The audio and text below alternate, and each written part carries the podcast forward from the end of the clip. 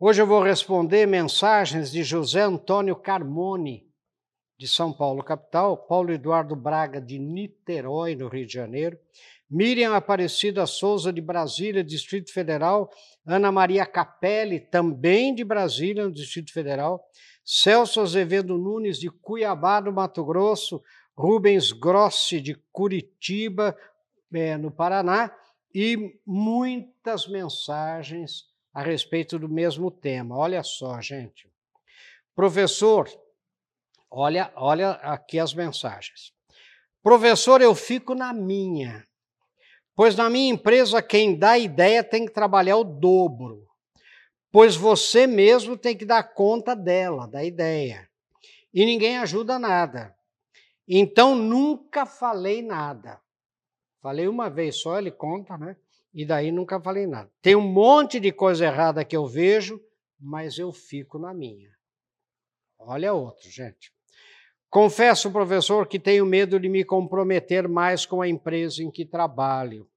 Tenho medo que abusem de mim, como fizeram com uma colega minha que teve que trabalhar nos finais de semana. Olha só. Professor, eu vejo coisas que poderiam ser feitas no meu local de trabalho, mas tenho medo de falar, pois podem me interpretar mal. Né? E ela diz que, na verdade, ela, ela se sente mal porque ela, ela diz assim: eu sou uma pessoa comprometida com o meu ambiente de trabalho. Tem muita coisa simples que podia mudar, mas é, eu não quero me comprometer assim de falar né? e assim por diante. Sabe qual é o tema de hoje? É medo de se comprometer. O que é que eu tenho visto e assistido, gente? Pessoas que estão vendo uma coisa que precisa ser feita, uma coisa que deve ser feita, mas elas fingem que não veem, elas fingem não ver para não se comprometer. Sabe, não é não é não é da minha área, eu eu é melhor eu ficar na minha, é melhor eu não me comprometer. É, aqui quem se compromete, como disse aí um telespectador, vai ficar com o trabalho para fazer e, e é melhor não. Então, esse medo de se comprometer faz com que você também não evolua na carreira. Porque uma pessoa descompromissada, uma pessoa desengajada, uma pessoa que não se compromete, ela obviamente não é vista como é, uma pessoa apta a ser promovida. Então você vai, você está se algemando por, pelo medo de se comprometer, você está se algemando naquela posição. Se você é uma pessoa muito competente, você vai ficar naquela posição, você não vai ser promovido, você porque porque você não participa, você não se compromete, você não dá opinião, você não não, não vai, você é aí você mesmo está dando um tiro no próprio pé. Vamos ver um pouco mais em seguida, gente. Bem-vindos de volta e como sempre nós temos um texto, né? O texto é para você ler, não é para você concordar, mas é para você pensar nisso, como eu sempre digo. Então, olha só, gente. Tivemos uma longa. O, o, o título do texto, para você baixar, para você, é, né, enfim, se, se aprofundar nele, é medo de se comprometer. Tivemos uma longa conversa com gestores de recursos humanos de várias empresas, de diversos ramos e tamanhos e portes de empresa. O tema foi engajamento, comprometimento, participação, medos em geral.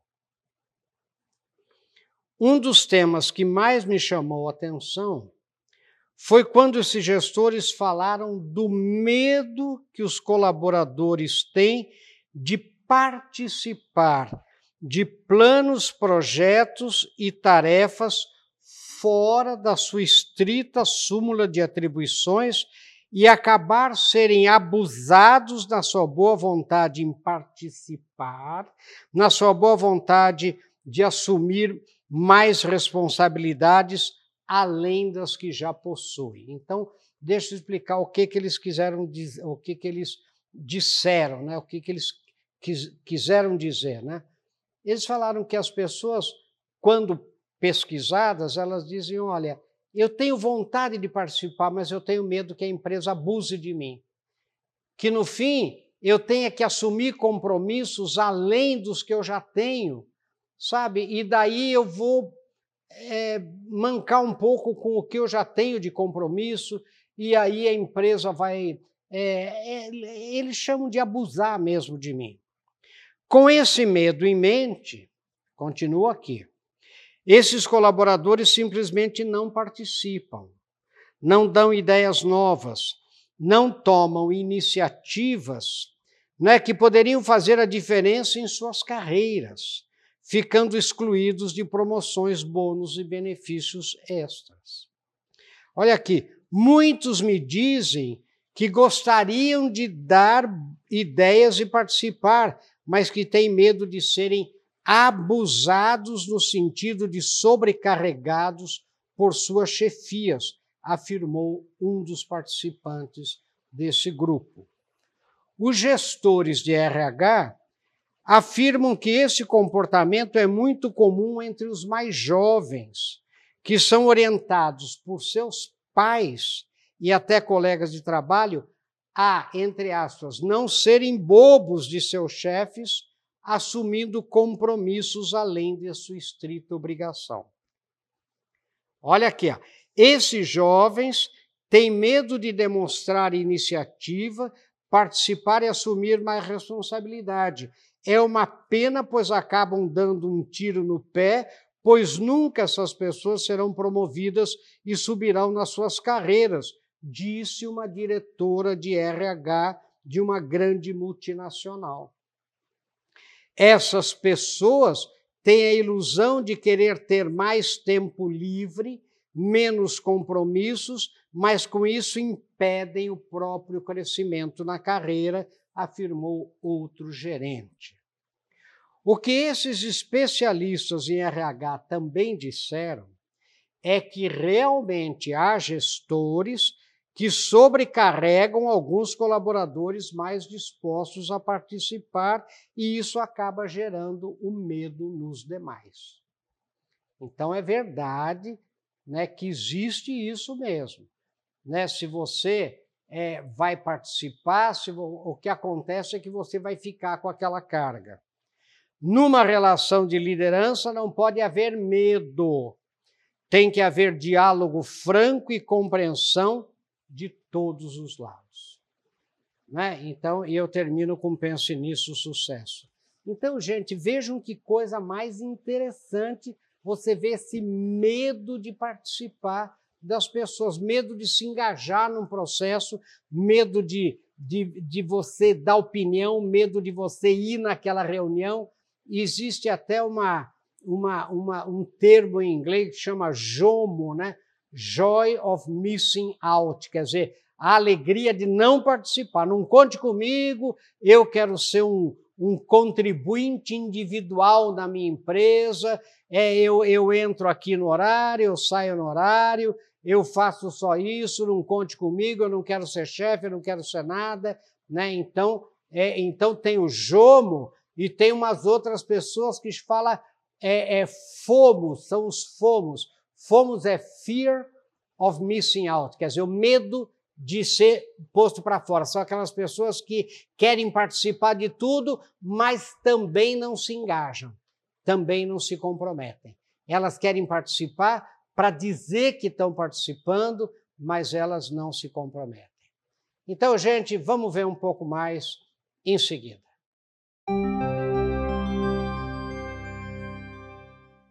Bem-vindos de volta, e naquele texto eu tenho também o seguinte escrito aqui. O resultado da conversa com gestores de RH foi de que é preciso melhorar a formação das lideranças e estimular o diálogo entre as linhas de comando para que todos ganhem a partir de um relacionamento franco e não abusivo. Sabe, se existe o medo, gente, é porque alguma coisa realmente acontece. Né? Ninguém tem medo a partir do nada. Né? É porque realmente eles, as pessoas veem que algumas pessoas que se comprometem mais acabam sendo, entre aspas, abusadas por suas chefias. Né?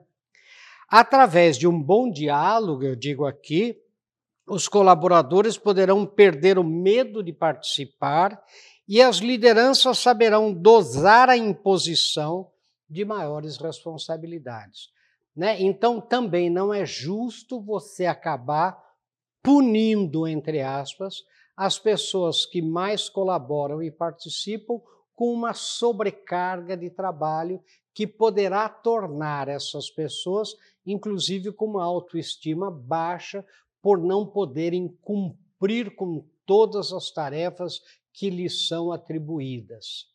Né? Lembrem uma coisa que é muito importante. Uma pessoa que participa, uma pessoa que vai, uma pessoa que, é, é, que dá opinião, é uma pessoa considerada boa né, na empresa. E aí você sobrecarrega aquela pessoa. Você entulha aquela pessoa é, de tarefas. Você pede tudo para ela. Pode ver que muitas empresas têm esse problema. Né? Os chefes pedem tudo para os mesmos. E esses mesmos que são bons, eles com uma sobrecarga de trabalho começam a deixar de acertar como acertavam. E daí não dando tempo de fazer tudo o que é atribuído a, essas pessoas, né, essas pessoas começam a ter uma queda na sua autoestima, porque elas começam a errar. E aí as chefias começam a falar para elas: olha, o que está acontecendo? Você nunca errou, você nunca esqueceu, você nunca deixou para trás. E essas pessoas entram num processo de estresse, entram num processo até de burnout lá na frente, o que é muito perigoso. Então, vendo esse quadro, muitas, muitas pessoas não querem participar. Elas não querem participar. Elas ficam na delas, como disse aqui um telespectador.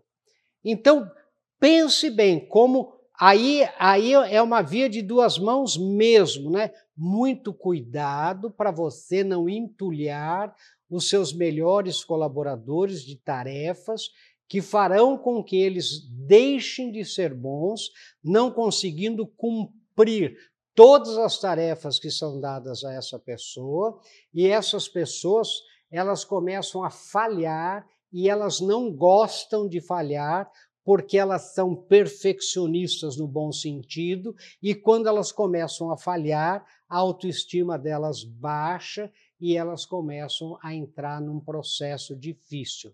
Eu conheço casos em que os melhores talentos da empresa acabaram pedindo demissão. Né? Mas por que pediram demissão? Porque eu não estou conseguindo cumprir é, com as minhas tarefas no nível de excelência que eu sempre gostei de cumprir. Por quê? Porque foram entulhadas com excesso de tarefas. Então, pense bem nessa coisa, quer dizer, o medo de se comprometer, de onde vem? É uma análise que você, líder, tem que fazer. Isso se faz através de um diálogo franco, é através do diálogo, ou seja, é, é, é, vem de dia, logos, né? Logos é o conhecimento através da palavra, né? Dia é através, diálogo é o conhecimento através da conversa, através, sabe, da troca de ideias para que todos cresçam. Pense nisso, sucesso, até o nosso próximo encontro, se Deus quiser.